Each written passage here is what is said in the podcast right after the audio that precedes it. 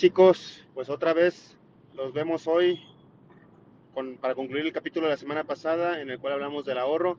Espero que sea de su agrado. Muchas gracias. Yo, yo quiero mencionar como dos como guías que creo que son bastante conocidas. Una que creo que es muy genérica y que la recomiendan varios gurús y varias instituciones y varias páginas, ¿no? Que es el 50-30-20, ¿no? 50-30-20 es, es, muy genérico, pero, pero creo que es bastante bueno para darte una idea. Y en el presupuesto, el 50% son para gastos que le llaman obligatorios, el 30% para gastos, digamos, discrecionales, o sea, que los puedes gastar a discreción según la situación del mes o de lo que quieras, y el 20% que, que son para el ahorro, ¿no? Entonces, ¿cuáles gastos son obligatorios? Pues la renta la tienes que pagar porque si no, no tienes dónde dormir. La comida la tienes que comprar porque si no, no, vives, no comes. ¿no? Y luego, pues, dentro de 50, pues también entrarían eh, estudios o ropa o cosas que son indispensables. No estoy hablando de la, de la bolsa Lubatón, ¿no? Estoy hablando de que se te rompieron los calzones o que necesitas una playera nueva o una camisa para, para ir a trabajar, ¿no? Eh, y en el 30% están los gastos discrecionales, que ahí ya van varios gastos, incluyendo eh, pues todos los que tienen que ver con, con, pues comidas que no son indispensables, o sea, la salidita a comer al restaurante que te sale en mil pesos, dos mil, tres mil, cinco mil, lo que quieras. Eh, la, salida al, bar o a la fiesta o la compra de, ese lujito que querías para el mes, que también es importante que sí se tengan, o cuestiones recreativas o cuestiones de un paseíto de fin de semana. Ese tipo de gastos, ahí entran en ese 30%. Y el 20%, pues ya es el ahorro. Que, siempre piensas en ese primero. Ese es, ese es, una, ese es un análisis muy sencillo del presupuesto, muy genérico. Y no sé si quieres comentar algo de este general y si lo habías oído el 50-30-20, Karen, antes de pasar a este que es más detallado. Creo que sí, creo que sí lo había escuchado. Aunque eh, en mi caso, por ejemplo, no, no lo sigo, eh, más que nada, pues, pues ya tengo las categorías de gastos eh, muy personalmente, de, obviamente de acuerdo a mis necesidades, y pues yo creo que igual cada quien, pero lo que sí considero útil de ese modelo es que nos da una idea realmente si estamos equilibrando bien nuestros gastos y así no tener un problema de egresos. Exacto, exacto. Y, bueno, ahora voy a entrar en el otro, que es el donde es más detallado, en donde pues ya te hablan de, de los ahorros, ¿no? Y los ahorros es, pues yo creo que uno de los rubros primeros para analizar que debe ir del 10 al 30%, ¿no? y, pues que en tu caso y el mío, yo creo que coincidimos y lo acabamos de decir, pues nuestro ahorro, si lo mensualizamos, pues es mayor al 30%, ¿no? Sí. Entonces, porque ya, ya estamos como en una etapa más allá del bien y del mal, ¿no? La cual pues ya todos los, los las quincenas nos sobra quincena, ¿no? Así es, ya sobra, ya no sobra, ya, ya, sobra dinero al final de la quincena y no quincena al final del dinero. Así es. Exacto. Yo me doy cuenta que es quincena como el día 17 o 18 de cada mes, ¿no? Pues ya. Yo, yo, me doy quincena, yo me doy cuenta de que es quincena porque ya vi el depósito en el celular. Y Exacto. Digo, ay, pues que sí, ¿verdad? Y yo, uh y, y, yo, yo lo que empiezo, uh dinero para invertir. Y lo primero que hago es así como que muevo este, a, las inversiones que estoy haciendo, ¿no? Y yo, uh, es así como que mi show de adrenal, de, de endorfina, así como que, ah, compré Bitcoin, ah, show de endorfina. Pero bueno, entonces yo decía el ahorro 10 al, al 30. Luego, la vivienda es recomendable que sea del 25 al 35% de tu ingreso mensual, lo que gastas ya sea renta o hipoteca. ¿Vale? Eh, luego hay gastos fijos, ¿no? Que tienes que pagar sí o sí de, de, tu vivienda, que es agua, gas, electricidad, internet, que entre todo eso tienes que llevar del 5 al 10% de tu ingreso. Eh, y, y, obviamente, pues esto es una necesidad, no, no, no, es un, no es un lujo tener gas en la casa, ¿no? O sea, pues yo sí me gusta bañarme con agua calientita, la verdad. Ah, igual Este, yo.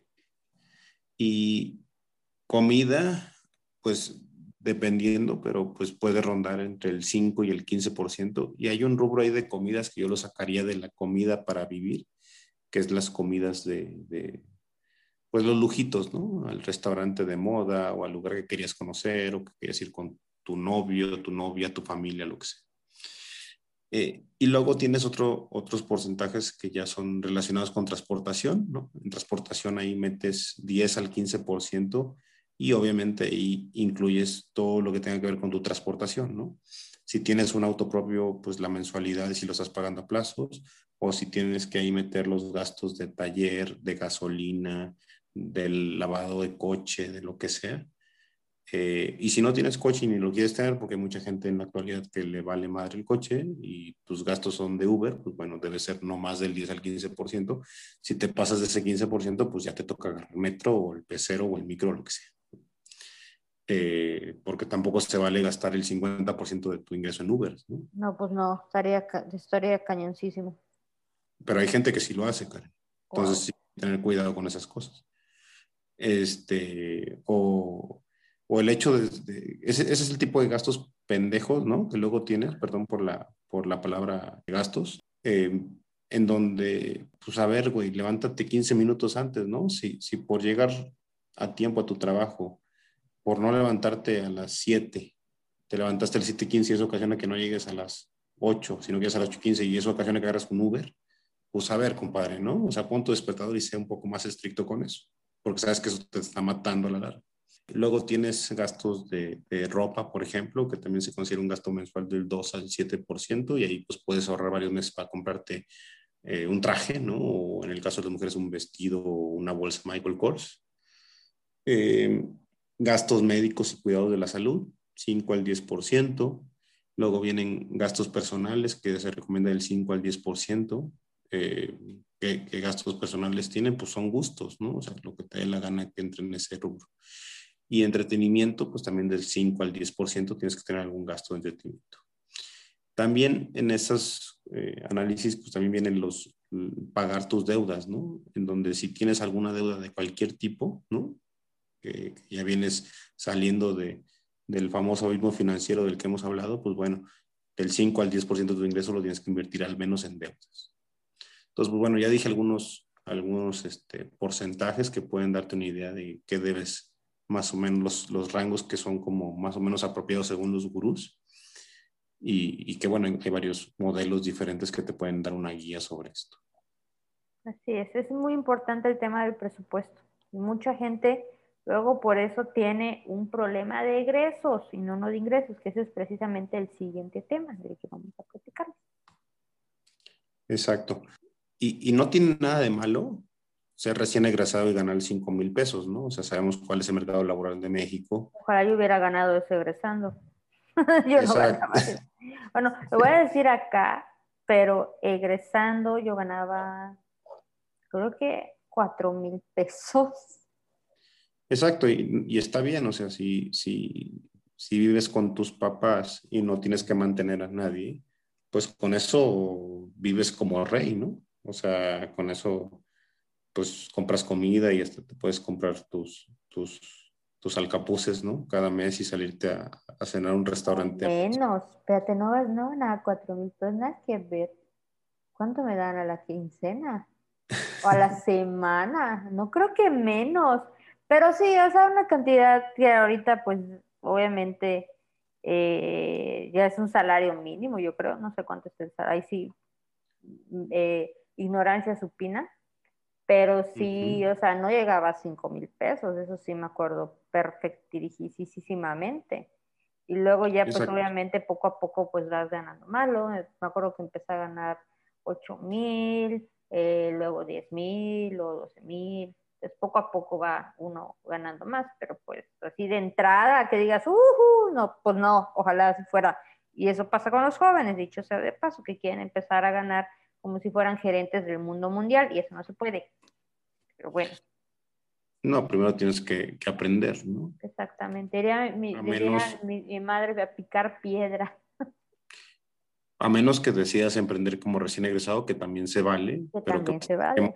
vas a tener que vivir como monje franciscano durante, durante algunos años, ¿no? Exacto. Yo, empecé a emprender hasta los 35, entonces tampoco es así como que, mm, bueno, eh, en mi caso egresando, ¿no? O sea, toda mi vida fue Godín hasta que la pandemia como que me pateó en mi caso de mi zona de confort. Dije, quizás es un buen momento para hacer otras cosas, ¿no?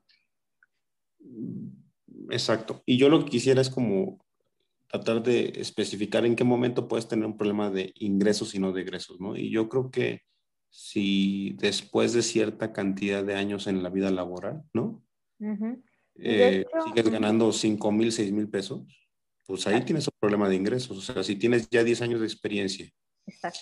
Y, y olvídate de alguien incluso universitario, ¿no? Ah, universitario, luego nosotros, este, por ser universitarios, pues creemos que todos están en esa situación, pero pues también se vale tener una prepa acabada o una carrera trunca o una este, escuela técnica, ¿no? Creo que la situación es exactamente la misma, ¿no? Si, si aún en esa situación llevas 10 años de experiencia, o sea, ya andas en los 30 y, y medios, ¿no? 35 años, y sigues ganando 5 mil, 6 mil pesos y ya tienes esposa y dos hijos, pues ahí tienes un problema grave, ¿no? Entonces, tienes que buscar la forma definitivamente en esos casos de tener otras fuentes de ingreso o mejorar tu trabajo si es que eso es posible, que también sabemos que es México, ¿no? Un, si, si, si, no acabaste la prepa y sigues siendo dependiente a los 35 años de una tienda de, una tienda de zapatos, pues no vas a ganar más de 5 mil pesos, obviamente. Exacto. Exacto. Pero eso no quiere decir que no puedas aspirar a más ya sea porque estudies y te prepares para otra cosa. Ahorita el Internet nos permite autocapacitarnos, este, incluso con cursos que están muy asequibles de temas técnicos o de temas de otras cosas, o, eh, sin estudiar, este, eh, pues puedes empezar a probar con análisis en Internet de, de nuevas fuentes de ingreso, ¿no?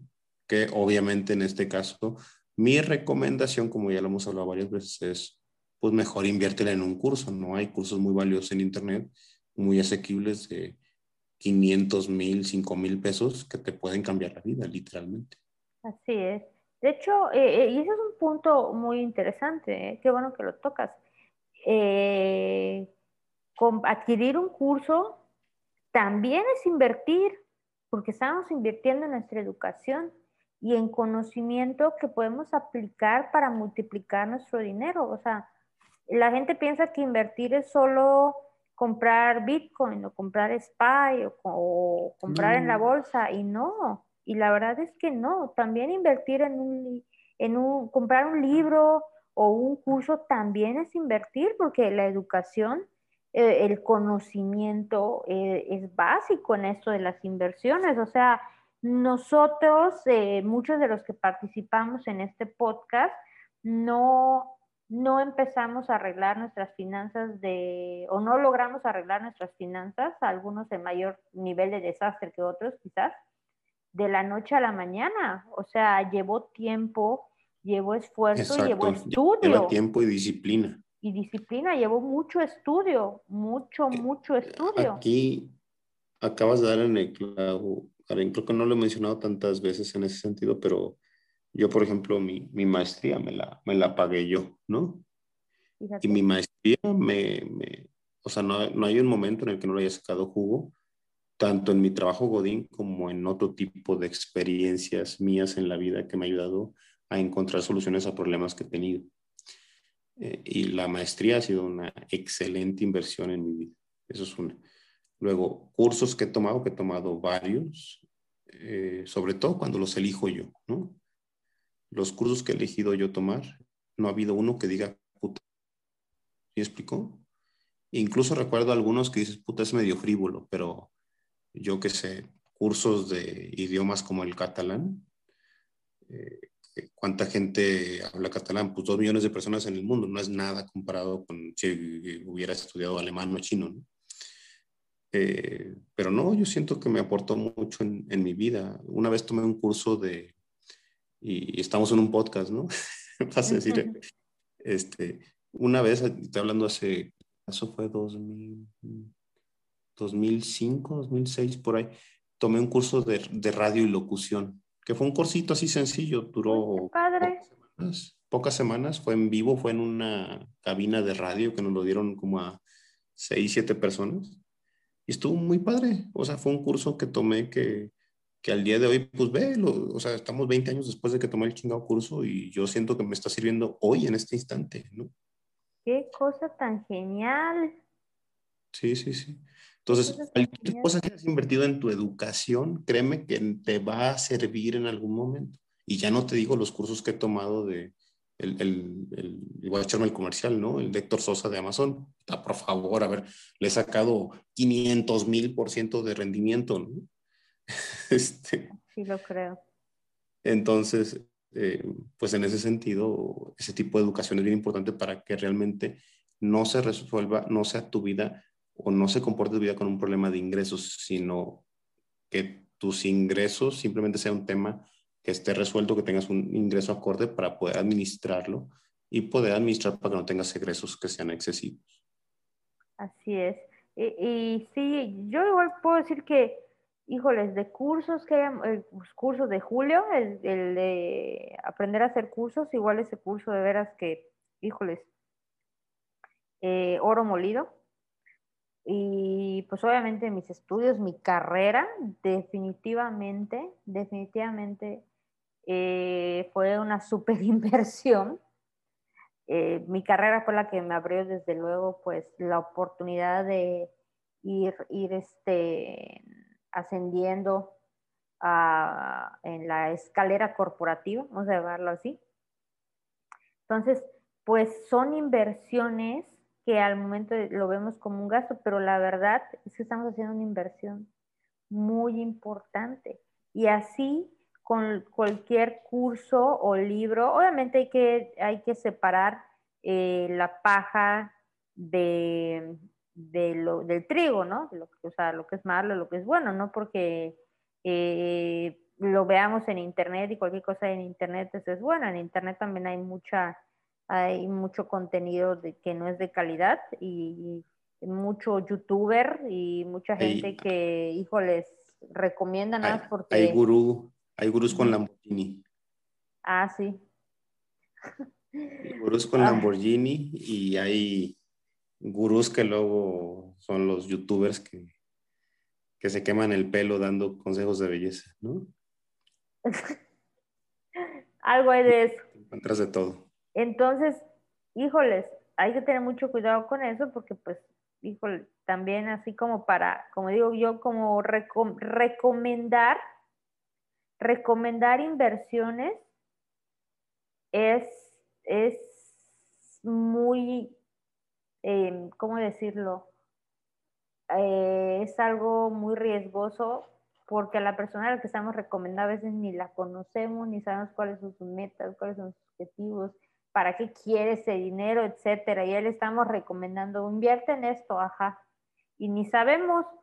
Entonces, eso también es muy, este, hay que tomarlo con muchas, muchas, muchas pinzas. Pero definitivamente, eh, regresando un poquito al tema, justo lo que comentaba este, aquí Antonio, es el detalle de que ok, en ese caso quizás tengamos, tengamos un problema de ingresos, porque pues no estamos generando eh, lo que necesitamos para poder satisfacer nuestro estilo de vida, nuestras necesidades. Entonces ahí la opción es crear una fuente adicional de ingresos o una o más. Eh, yo siempre he dicho que no hay nada más inseguro que tener solo una fuente de ingresos segura, porque y a mucha gente esa frase como que no, la, no le gusta o no la entiende. Porque si tú solo tienes una sola fuente de ingresos segura, pues cuando esa fuente de ingresos segura ya no la tengas por X o Y razón, porque la verdad es que nada es absolutamente seguro, entonces puedes tener problemas. Entonces ahí vas a tener un problema de ingresos. Pero también se ha dicho lo anterior que mucha gente no tiene problemas de ingresos, sino que tiene problemas de egresos. Están gastando más de lo que deberían de gastar, de lo que necesitan gastar o de sus propias posibilidades y muchas veces porque no tienen un presupuesto. Exacto.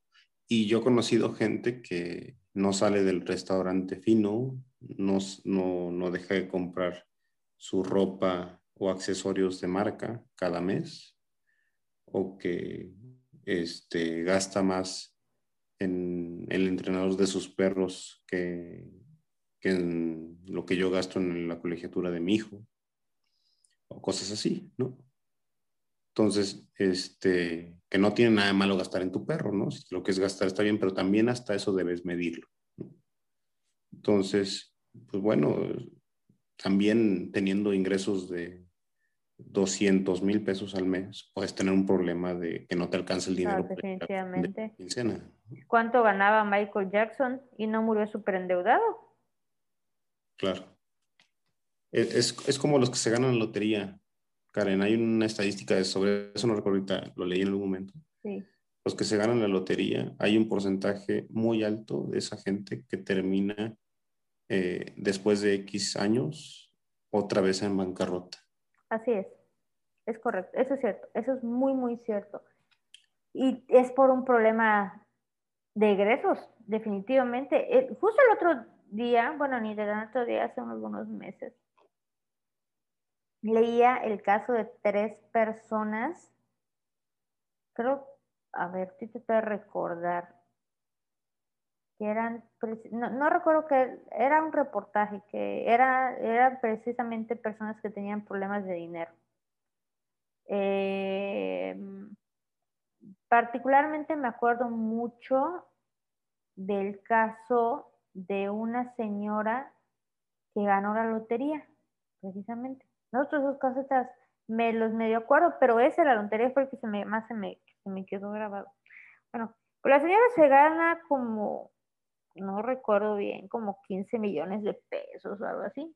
Tampoco es una cantidad que le solucione la vida, pero definitivamente pues hace, te hace un súper, súper, súper, súper, ultra mega paro, ¿no? Pues bueno. Este, pues obviamente, pues la señora, eh, pues era una persona más o menos, eh, no tenía mucho eh, muchos recursos antes de haber ganado. Y pues cuando vio todo ese dinero, pues yo creo que se le voló la cabeza. Iba a cumplir 15 años la hija, le hizo una super fiesta, se compró una super casa, se compró un super carro y el dinero naturalmente se empezó a acabar porque no es la billetera de John Bonachon. Bueno, para los que hayan visto la caricatura de Garfield, no era la billetera infinita de John Bonachon. Entonces, eh, pues obviamente ya después de haber hecho tremendos gastos, la señora se dio cuenta que el dinero ya creo que solo le quedaban como, no sé, tres millones o así, no, algo así, o sea, en qué se gastó todo lo demás, no lo sé. Y le dio a su hermano, primo o amigo, no sé quién, una cantidad muy fuerte porque iban a abrir un negocio y la iban a romper y al final el dinero se perdió el caso es que luego la señora se quedó con una casota y un carrazo después de tirar el la casa por la ventana con la fiesta de la hija, que para qué sirve. Este, pues se quedó con estos bienes y la casa obviamente necesita mantenimiento, se dio cuenta que no tenía para mantenerla y pues el carro creo que lo tuvo que vender y, pues regresó a estar más enredada de como estaba antes. Entonces, dices, ¿cómo es posible? Pero la verdad es que sí, o sea, las estadísticas nos dicen que muchas personas que ganan lotería terminan en situaciones inclusive de indigencia, porque tienen un problema de egresos, no de ingresos, es un claro ejemplo. Exactamente. Eh, pero bueno, obviamente hay que analizar eso y, y siguiendo como los pasos o los puntos que dijimos, puedes llegar a tener esto controlado y, no tener ni un problema ni de ingresos ni de egresos. ¿no? Y, quiero ir al siguiente punto, Gran, creo que es un punto muy importante, porque este punto para mí es el que te hace recablear los, los ahora sí que los, las ideas en tu cerebro para que realmente sepas por qué estás haciendo las cosas, ¿no? Y yo esta regla sí trato de cumplirla y que es después de cada X tiempo, yo tomo el 5% de los ahorros, que desde el inicio ya lo tengo visualizado de más o menos cuánto va a ser, el 5% de los ahorros tenidos durante un periodo de tiempo, que normalmente en mi caso es un año, pero puede ser seis meses o tres años, lo uso para un lujo, ¿vale? ¿Y, y por qué lo hago así? Porque cuando puede ser tangible el, lo que puedes lograr con tu, tus ahorros, puedes realmente incentivarte a ti mismo para seguir ahorrando. Es como cuando, a lo mejor la comparación es odiosa, pero la voy a hacer como quiera. Como cuando estás a dieta, ¿no? Estás a dieta, estás gordito y de repente te toca cada semana echarte tu, tu hamburguesa porque te lo dice el nutriólogo que te la eches, ¿no? Nada más te dice que no, no le ponga las papas fritas, ¿no? Es, lo que estoy diciendo aquí, ¿no? O sea, cada, cada X tiempo, échate tu hamburguesa, nada más no te gastes el 50% de lo que te ahorraste, ¿no? Eh, este, échate el 5% de lo, que, de lo que ahorraste en un lujo, que puede ser un viaje, un viaje a, a, donde te alcance con lo que te ahorraste, ¿no? O sea, si, si, es un viaje a Estados Unidos, un viaje a Europa, un viaje a un lugar muy bonito de México, a un resort ahí en Cancún, eh, o que tú quieres comprarte porque a ti te mueves o una bolsa Lubatón, ¿no? O una, o una coach o una lo que sea, ¿no? Este, pues hazlo, ¿no? O quieres gastarte un lujo de una fiesta espectacular que montas y la que invitas a X cantidad de amigos y que tiras la casa por la ventana en esa fiesta, pues hazlo, porque ahí lo que estás haciendo realmente es cablear tu cerebro para que tu cerebro entienda por qué estás ahorrando. Porque si, si nada más es para aumentar, eh, tener el fondo de emergencia y aumentar tus acciones que tienes de, de, Apple o de lo que sea en lo que inviertas, pues, pues sí está padre y sí se ve y ves el número creciendo ahí en, en tu balance en, en GBM, ¿no? Pero no terminas de recablearlo hasta que realmente lo vives. Esa es mi opinión. Y por eso ese 5% de gastarlo en lujos cada X periodo de tiempo es bien importante. Sí, porque, o sea, yo, creo que es importante tener esos, como esos shots de endorfina, de que no solo sea, este, pues matarse matarse matarse, y vivir como monje ascético y no gastar nada más porque no puede ser, o sea, estamos gastando y esto, o sea, tampoco es el objetivo, ¿no? Eh, está padre pues darse el gustito de vez en cuando y también considero que es algo muy válido y algo muy necesario. De hecho, Angie, Angie Collado, este, y, y creo que también Sofía Macías, han comentado que siempre es bueno tener ese ese fondito de emergencias que ah, le dan sus nombres, pero ahorita no, no me acuerdo qué nombre le da cada una, pero ese fondo de emergencia para los gustos. Eh, para, si bien no, no, es un ahorro que tú hagas para alguna meta, para algún viaje, eh, o para el carro o algo así, pero tienes un fondito de emergencias ahí para, para pues yo, yo le llamo eh, mi fondo a veces para inversiones o mi fondo para, para gastos random, ¿no? Eh, que a veces es donde he sacado para meter la Bitcoin y a veces es cuando me paso un poquito con mi tarjeta de crédito, porque trato de no pasarme con mi tarjeta de crédito, pero a veces me paso con la tarjeta de crédito, entonces sale del fondo random, ¿no? O a veces que que tengo por ahí, ya por ahí un gastito o algo que quiero. Por ejemplo, mi soundbar, si no resucita, pues de ahí va a salir, ¿no? Pero el, punto es que eh, también disfrutemos un poco de ese dinero, porque luego como que le perdemos un poquito el amor y el gusto y pues al final del día eh, nosotros estamos tratando de ahorrar dinero pues para eventualmente usarlo para algo. No, no es ahorrar dinero nada más por ahorrar dinero, o sea, porque pues que no tiene chiste, ¿no? el dinero, ¿para qué lo ahorramos? Eventualmente para gastarlo en algo.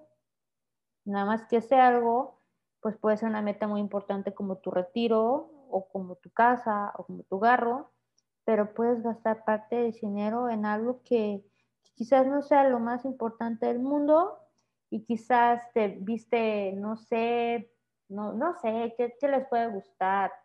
Viste, mm, ah, no sé, una Alexa o un HomePod o no sé, cualquier cosa así que digas, ay, sí lo quiero, ¿no? Y lo compras. No, pero algo, algo que realmente se note, como lo estás diciendo tú ahorita, ¿no? O tiene que ser algo material, ¿no? Puede ser un, Exacto un aventarse de paracaídas o irte a un eh, viaje. un globo o, el viaje que dije a un resort así muy padre. Ay, sí, qué padre. Yo, yo ya ruego por vacaciones. Yo, yo me voy en vacaciones en, en septiembre. Ay, cuento los días.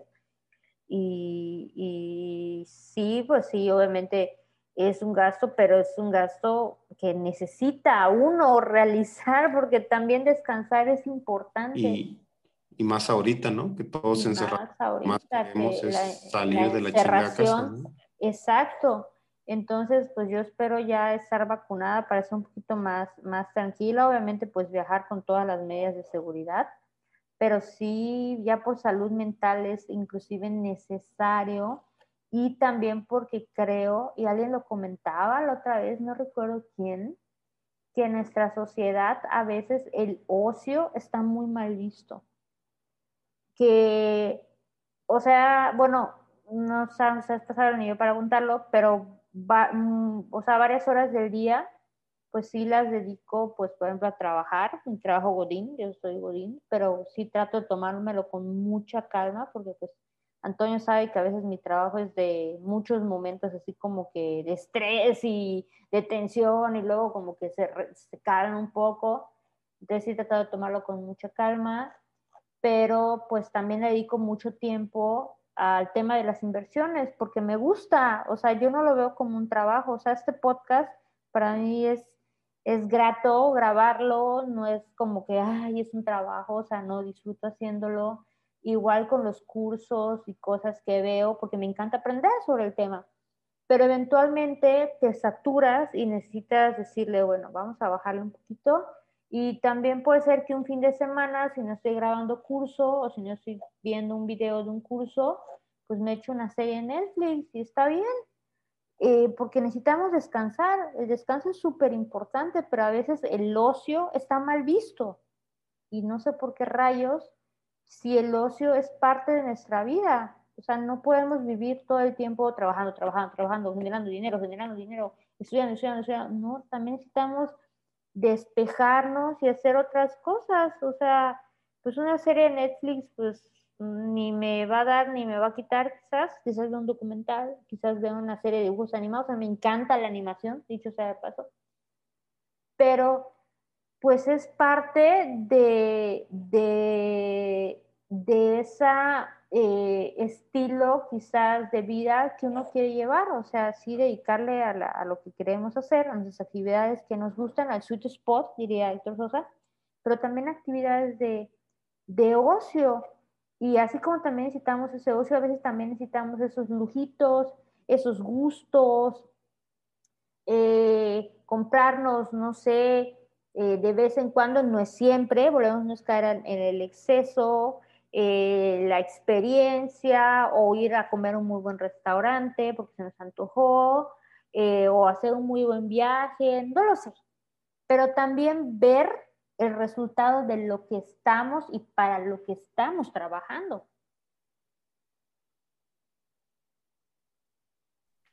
Exactamente. Totalmente de acuerdo con todo lo que acabas de decir. Y la verdad es que es parte de esto que, que debes tener un, un, lujo de vez en cuando. Entonces, bueno, no sé, Karin, yo quisiera recapitular los cinco puntos ya para ir cerrando el, el capítulo. Lo primero que mencionamos fue eh, lo de, pues, pagarse a uno primero. Eso sería como lo primero. No, no ahorrar lo que te sobra, sino que el primer acreedor al que tienes que pagar es a ti mismo. Lo segundo es, pues el porcentaje es apropiado, pues depende mucho de cada persona, depende de tu situación actual, si vives en casa tus papás o si tienes eh, cinco hijos, ¿no? Y tu hipoteca, pues bueno, y estás pagando a la vez tu maestría y el colegio de tus hijos, pues bueno, el porcentaje de, de ahorro que vas a poder meter a, a esa cuenta sagrada, pues no, no puede ser algo como muy estático o escrito en piedra, ¿no? Y mientras esté en el 10% como el valor mínimo, pues no está mal, pero pues puedes aspirar el 20, 30, 40, ¿por qué no 50% o incluso más? Em, el presupuesto, el presupuesto es, clave, el presupuesto es clave para, para dejar tus, tus egresos mensualmente y anualmente. Y, em, y bueno, también tener muy claro de que de que en algún momento pues puedes tener un problema de egresos o un problema de ingresos, ¿no? Y al final pues ya cerramos con el tema que dijimos de que el 5% de tus ingresos pues debe ser eh, invertido en, en, lujos, ¿no? En lujos y sobre todo que se vean y que lo sientas, que sea parte de esto, por qué estoy ahorrando. Y eso te ayuda a poder seguir adelante con, con esta dinámica. Así es creo que fue interesante. Nunca habíamos metido tan en detalle en el ahorro, que es ahora sí que la base de la, de, de la construcción que estamos haciendo para, para todo esto de las inversiones. Es totalmente la base. Y por eso la primera palabra de AIF, ¿no? De ahorro, inversiones y fortuna. Pues, Así pues, es. ahorro es la base y es, es, lo que sí o sí debe existir para poder ir luego a, a meterle a bolsa, bienes raíces, a remates o a Bitcoin, ¿no? O a lo que sea que le quieras invertir. Así es, no hay que tratar de correr cuando no, no, hemos aprendido a caminar. O sea, es paso a paso. O sea, cuando, como yo siempre digo a mis coaches también, cuando tú empiezas eh, a pagar tus deudas, vas a detectar que tienes un excedente, porque ya terminas de pagar tus deudas. ¿Qué haces con ese excedente? Lo ahorras. Pero luego te vas a dar cuenta que el ahorro ya te queda chico ¿Y qué vas a empezar a hacer? Pues vas a empezar a invertir. Pero es paso a paso. Y en efecto, por eso la primera palabra de ahorro, inversión sin fortuna es el ahorro, porque primero va el ahorro, luego van las inversiones y eventualmente pues llega la fortuna. Exactamente. Pues bueno chicos, espero que les haya gustado este, este capítulo, que lo damos con mucho cariño para todos ustedes. Eh, como ustedes lo saben, nos, nos pueden seguir en Telegram, en nuestros canales de comunicación, pues bueno, el Telegram está pues creciendo bastante. Ya hemos dicho, ya andamos en los 470 miembros, de los cuales pues hay varios que están ahí muy activos. En Facebook tenemos el grupo de Facebook donde también hay información ahí que pueden bajar. Luego ahí vienen, muchas veces ahí hacemos eh, videos en vivo que, que gustan mucho a la gente. Está también la página del, del, blog donde hay información adicional que pueden ahí buscar.